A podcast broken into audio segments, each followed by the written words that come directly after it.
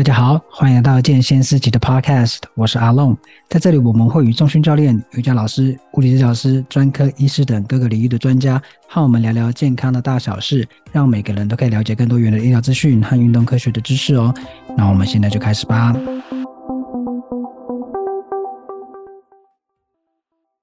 好，今天这一集呢，我们一样谈一下长辈。跌倒相关的议题哈，其实我们在第五十一集的时候就有请欧院长大仁哥跟我们聊聊，就是如何预防老人跌倒。然后当只是说当时我们是鼓励长辈多运动嘛，要避免肌少症啊、骨质疏松等的问题。那今天这一集比较不一样，我们要更进一步去聊老人杀手髋关节的骨折。好，今天就要请欧院长来跟我们好好聊聊。Hello，大仁哥。Hello，大家好。好，那首先关节会骨折，关节不是一个活动度很大的部位吗？为什么它还会骨折？好，因为我我我这样说，关节其实是骨头跟骨头之间啊、呃、碰在，不能说碰在一起，它形合之形合成的一个可动的状态，我们叫做关节，就是两块骨头可能相连在一起会形成一个关节。嗯、是的，那一般我们说关节骨折啊，其实这个会呃。不太的让我们知道说到底是什么东西骨折了，所以一般在学术上或者医疗上，我们可能会很明确的说，假设是以髋关节来说，我们会说，呃，这个人他的骨折其实现在他的可能大腿的骨头啊，或者是股骨颈啊，或者是在他的这个髋臼有一些骨折。OK，我们可能会这样子去形容，因为如果讲髋关节骨折，我们不知道到底是什么东西骨折，因为它涵盖的东西其实蛮多的。OK，了解。好，所以这样这样我就大概听懂，因为我常听到，就比如说大腿骨折啊、前臂骨折啊、小腿骨折啊，就是没有听过关节骨折，因为没听过膝盖关膝盖关节骨折。哦，这样就理解了，其实这是词词汇上的面的使用的不同嘛。好，那我们今天就进入主题，就是髋关节的骨折。那首先就是这个骨折，它的症状有什么？好，首先呃，如果是髋关节骨折啊，就表示骨头有断掉了。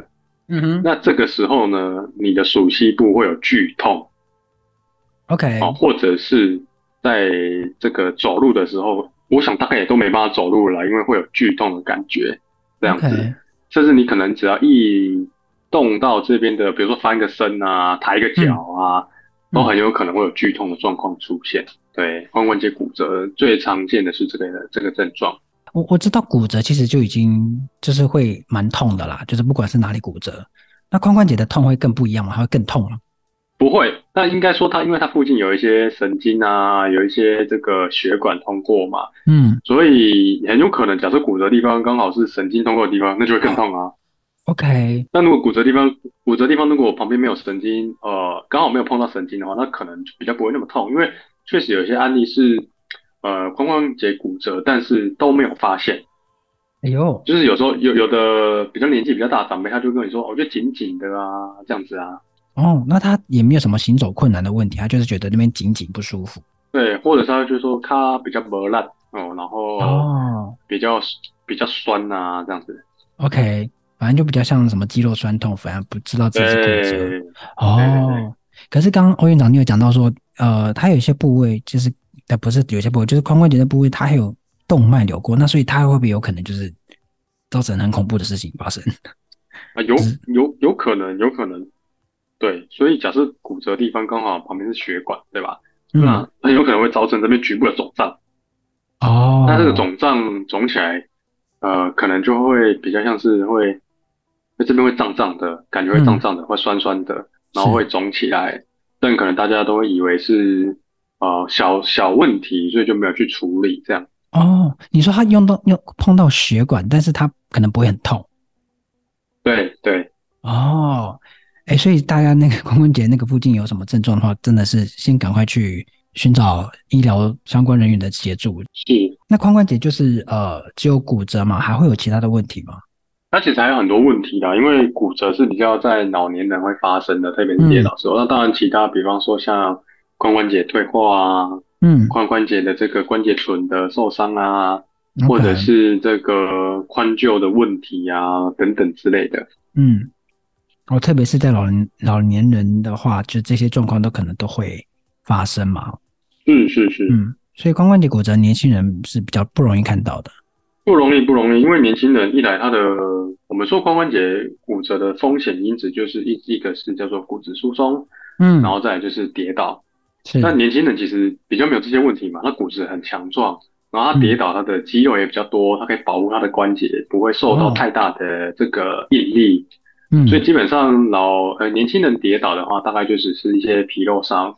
但如果是长辈跌倒的话，那真的真的一定要特别的注意跟小心，最好都还是去做一个检查，那是最好的。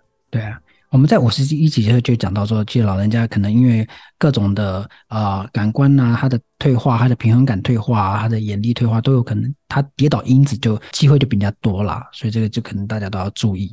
是，我刚刚这样听这个髋关节骨折，顶多就是剧痛，那他真的会像？因为新闻稿上面我看到一些新闻都会写说老人杀手，他真的怎么会这么严重啊？因为通常是这样，如果老年人发生了髋关节骨折，通常骨折的地方那个叫股骨颈，嗯，那这种状态啊，一旦发生了，就势必要开刀嘛。那开完刀必须得要卧床，对不对？对啊。那以现在的医疗技术。大概卧床不会太，可能就两三天就会让这个人下来走路了。但是因为开完刀，他其实会非常不舒服。对，那不舒服的话就会比较少去活动。嗯。那因为老年人少活动，他们肌力本来就不够，骨质密度本来就不好，加上活动又少，那个退化就会变得很快，嗯、就是肌肉的流失很快，营养素流失很快。那这些状况一旦就慢慢退下来之后，那可能是一两个礼拜就会发生的事情。那退下来之后，很有可能就会产生一些并发症啊、血压啊、血脂啊等等之类的，所以才会说为什么是老人杀手，就是因为本身不是这些问题可能影响太大，而是发生这个问题之后没有活动，导致后面的并发症出现。了解。那可是因为老人家要开刀这件事，因为刚刚讲是他只能开刀嘛？是。好，首先要能不能开刀，这个还是要看当时候的判断，因为考量到。年纪呀、啊，考量到这个照顾者啊，或者是他恢复的状况。我举个例子来说，假设一个九十岁的长辈，你说他要开刀吗？嗯、其实很困难的，就是对啊，风险他他已经九十岁，对，风险很高嘛，对不对？嗯，那这时候大多会采取比较保守治疗，就是让他可能卧床，减少活动，嗯、这个是一种方式。是。那假设今天是一个大概六十岁的这个呃年纪的人，那开刀或许会是一个比较优先考虑的。OK。嗯，所以要不要开刀，其实看患者的状况，然后再来看家属是否能够照顾，啊，以及患者本身他的呃期待是什么？期待是什么？不就是要好吗？还有还有别的期待？有没有？因为因为有的人很怕痛啊，他会说，那我就就就我就尽量休息就好啦。还、啊、有人说不行，我我我想要赶快再去走一走，就是可以散步这样子。OK。OK，了解。所以有些老人家其实会想说，不要用侵入性的，他会怕，他宁愿做那种比较啊缓和的。是是是。哦，那其实家属也会担心说，那种高风险的呃开刀，他们也会尽量不采取，就可能会用比较保守保守的治疗啦。对，但我我必须说，现在开髋关节算是已经非常成熟很多了，哦、就是现在医疗就是非常的进步，因为。我们也有一个考量，是放进去的东西，那些金属物到底能够在身体放多久嘛？嗯，对啊，因为一般来说大概是十五年左右到二十年.啊。那现在好像又有比较新的材质，我想也可以放更久了。OK，因为你刚刚讲到放东西进去，那个治疗是什么？开刀是要干嘛？其实就是开刀之后把那个骨折的地方的骨头锯掉。嗯然后放一个人工的这种髋关大腿的骨头钉在骨头上面.就等于是换一组新的啦。那是人工的。哦，他不是把它钉起来，是换一个新的，然后再钉在上面。他是换一个新，对，他是换一个新的。哦，哎，那这样子，我想到一个问题，因为呃，老人家可能会有一些状况，就会有啊、呃、骨质疏松的问题，这个会影响他这个在做这种类似手术的问的成功？会啊，会啊，是会啊。假设你骨质。很疏松，你想象你东西钉上去，它肯定也不是很牢固嘛。嗯，甚至可能会碎掉嘛。哈、这个。呃，当然，但这个那这个东西就交给医师去判断啦。嗯，啊，我刚刚也说，就是现在的医疗比较进步了，所以啊，钉、嗯呃、上去我，我我个人认为啦，不至于会到这种会碎掉的状况啦。是，嗯。好，那现在这位长辈他开完刀，那接下来要进入就是术后的复健了嘛？应该是要复健的。是，那他要做哪些事情啊？呃，其实要做的事情非常多。是，好，呃，术后复健大概也分成几个大方向啦，一个是伤口的照护，嗯，OK，然后第二个是这个啊脚踝的，不知道脚踝啊，就脚的循环的恢复，这是一个。嗯、然后第三个就是尽早的去踩地，啊，就是让你的身体尽量去尽快去适应这个人工的关节。啊，你说下床？对，下床，大概是分成这几个面向啊。哦，那大概要多久啊？这个整个的，你说他做这些事情，嗯、呃，应该这样说，因为他这个髋关节开刀完之后的复健，其实有分成不同的时期。哦、那第一个时期的重点就是放在可能呃恢复能够行动自如的状态，然后并且让那个肿胀疼痛是降到最低的。嗯，哦，那这个时期每个人不一定，有的人需要四周，有人需要六周，有可能会更久，有的人可能会更快。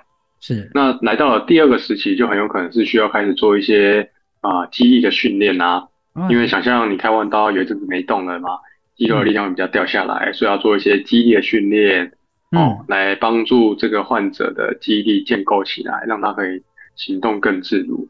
那这个时间大概会在抓六到八周左右。哦，那再来进入到第三期的这个复健的话，就要看这个患者他是不是有一些特殊的需求。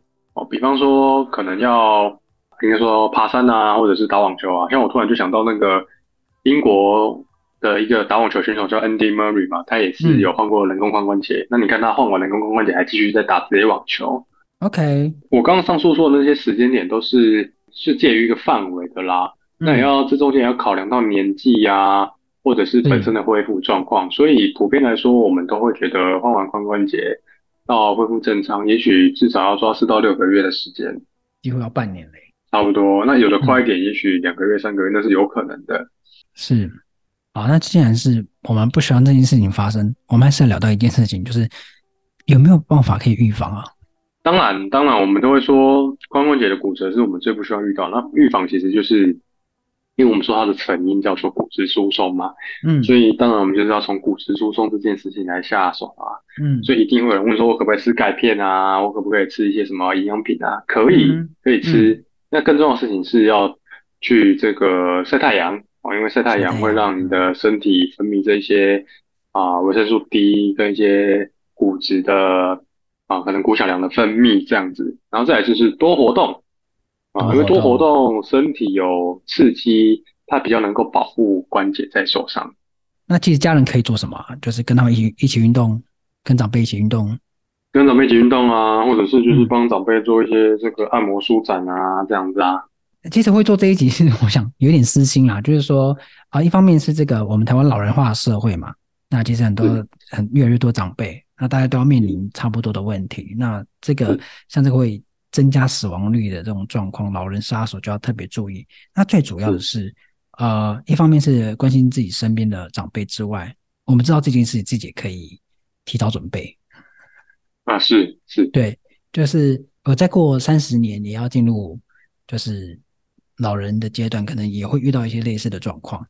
所以我想说，你还真提早准备，这不早了吧？我很希望我 二十几岁都已经开始注意到这件事情哎、欸，那现在这等到现在你三十几岁的身体开始出现，诶，怎么好像什么什么恢复的很慢啊？就开始注意到一些身体上的改变嘛，所以希望可以早一点注意注意到。那其实如果比如说我们这种这种年纪的，想要预防这些一这些事情发生，我可以做什么事情啊？我觉得重量训练也很适合，游泳也很适合，嗯，然后跑步我觉得也很适合。那可能会有人问我说，走路可以吗？我会说走路的强度不够。